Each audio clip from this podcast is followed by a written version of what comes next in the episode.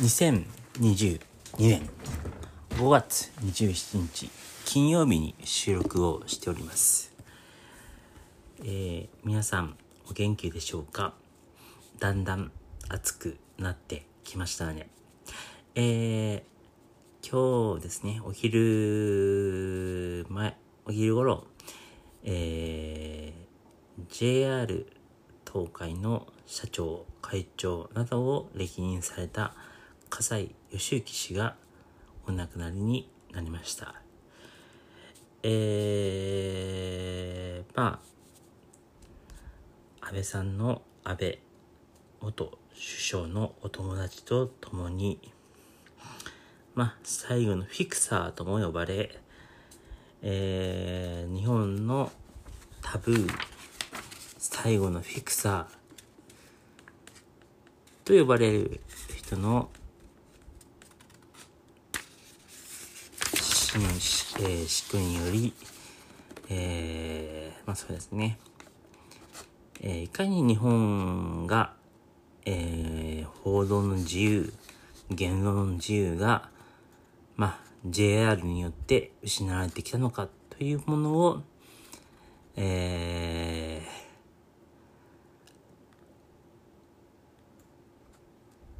改めて考えなければいけません。えー今日はですね、えーちょっと、えーニュースが古いニュースを扱うんですけども、え北朝鮮でも新型コロナウイルスが拡大しているということについてお話をしたいと思います。え今月5月13日、北朝北朝鮮の朝鮮中央通信が新型コロナウイルス感染による死者が出たことを初めて発表しました。それによると、原因不明の熱病により、約18万7800 18万7800人が隔離や治療を受けていると明らかにしました。これは14日時点の数字です。また、5月12日の1日だけで約1万8000人が発熱したといいます。同じ朝鮮中央通信によると、これまで16日時点で、これまで38人が、38万人が発熱、うち約16万2200人が感知したといいます。えーこのうち熱病として公表された死者は6人ですあるが、えーこのうち正式に新型コロナウイルスと特定されたのは1人だけです。そもそも全く検査体制が整っていない状況がここで伺えると思います。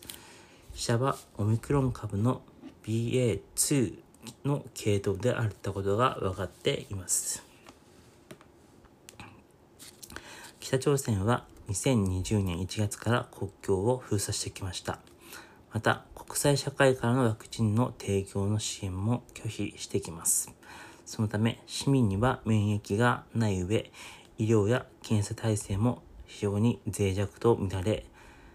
であることは間違いないでしょう。今後、感染の拡大により国家的な危機になりかねず、中国あるいは国際機関などに対し支援を要請するとの見方もあります。一方で北朝鮮が核実験の準備を完了したとの情報もあります。えー、キム・ジョンウン朝鮮労働党書記書記は首都圏を中心に同時多発に広がったと発言をしました。えー首都であるピョピョンヤンでは4月、キム・ジョンウン体制10年を祝い、盛大な、盛大な軍事パレードなどの行事が開催。それが今回の感染拡大の引き金になった恐れがあります。えー貿易などで北朝鮮の事情を知る関係者は、西日本新聞の取材に対し、発表したのは感染がかなり広がり、住民に統制へ統制への理解を求めるしかないところまで追い込まれただろうと話しています。えー同じこの関係者によると、北朝鮮では2020年1月末に国境を封鎖した後も、えー、新型コロナの感染疑い例が何度も発生していましたが、その度に当局は厳格、えー、厳しい地域封鎖を繰り返し、拡散の目を潰してきたことには成功していたようです。また、最近の中国での感染拡大を受け、中国とを結ぶ貨物列車を4月末に止めるなど、国境付近においては、特に警戒は緩めてはいませんです。いませんでした。しかし、平壌や、平壌では4月15日のキム・イルソン主席の生誕110年記念日には市民数万人が行進。同じ4月25日の朝鮮人民革命創建90周年記念日には史上最大の大政治、軍事祝典と銘打ったパレードに全国から部隊が集結しました。韓国では北朝鮮が今回の大規模な感染を公表した背景には、何か支援を求める意図があるのではないかという憶測もあります。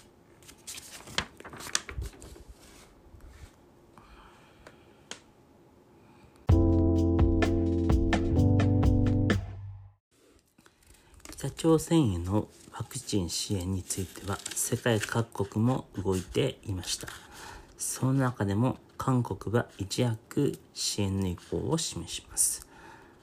韓国のソン・ユゴル・ユン・ソギョルワクチン大統領は13日、ワクチンや医薬品を支援する方針を示します。また、大統領府の関係者は、しかし、北朝鮮からの要請や水面下にありではなかったとしながらも、政権側は人道支援として政権下の制裁下の北朝鮮であったとしても支援する意向です。北朝鮮側はこれまで韓国の支援を拒否してきましたが、韓国政府は北朝鮮の状況を想像以上に深刻と見ています。韓国には現在アメリカ製のファイファイファイザーなど、ファイザーのワクチンの約1470万回分の余剰のワクチンがあります。南北関係をめぐっては、2019年の米朝首脳会談が決裂決裂した後、南北南北関係も冷却してました。ユン政権は、前の政権下で停滞した南北台湾対話会につなげるとともに、北朝鮮に強硬だというイメージを薄める思惑もあるとされます。その他の国の支援としては、日本、アメリカ、中国、ロシアの動向が分かっています。日本の政府内には人道的な支援は制裁とは別の話だ。まずは国産国際機関を通じての支援になるのではとの声があります。アメリカ政府でも北朝鮮側と直接ワクチンを共有する計画はないとしながらも、ホワイトハウスのサキ報道官は12日会見で、最も弱い立場にある北朝鮮の人々に人道的支援を提供する国際的な取り組みを引き続き支援していると強調しました。一方、ユニセフは昨年9月、北朝鮮が中国製のワクチン、シノバクの約300万回分の受け取りを拒否したと明らかにしています。また、ロシア、ロシアの大統領府も北朝鮮側からの要請があればワクチンの提供などの医療的な支援は行う考えを示します。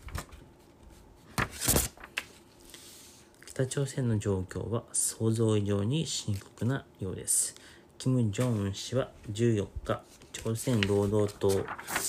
の政治局の協議会において、建国以来の大動乱と危機感をあらわにしました。朝鮮中央通信によると、5月13日は前日の10倍に上る約17万4400人の発熱者が出て、21人が死亡したと発表します。医療関係者に加え全国の医大の教員や学生らも動員して住民の検査や治療を急いでいると伝えられています。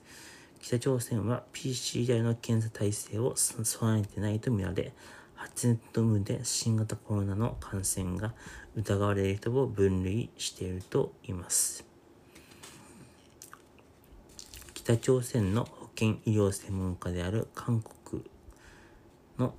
シン・ヨンヨルヨンジョル大教授は中央日報の取材に対し北朝鮮は現在1日に約420件の PCR 検査を行っていると世界保健機関機関 WHO に報告しているとし今のように数万数十万人が発生する状況ではその程度の対応力では対処できないため結局発熱の有無で把握するしかないと説明します。またソウル大学医科大学統一医学センターのムン・ジンス所長は北朝鮮はワクチン接種をしなくてワクチン接種しなしていないので重症発生率が高いだろうとし韓国は集中治療室治療室で治療した人が治療した末に死亡するが、北朝鮮は保健医療インフラが劣悪で重症に進めば死亡を防ぐことが難しいだろうと話します。一方、北朝鮮にワクチンを支援することも簡単ではないという分分析です。北朝鮮にファイザーやモデルナのような mRNA のワクチンを支援しても低温状態を維持しつつ配送するコールドチェーンシステムがなくこれらのワクチン支援は難しいそれを支援するためには冷凍庫の燃料を含めコールドチェーンシステムをパッケージで支援しなければなりますならないが国連の制裁と衝突する可能性もある。とします。一方でバイデン大統領の韓国訪問に合わせてこの問題をパッケージとして扱う問題を考慮しようという主張が出ているとしますが結局何も動きはありませんでした。えー、今日の収録はここまでとします。皆さんまた今度さようなら。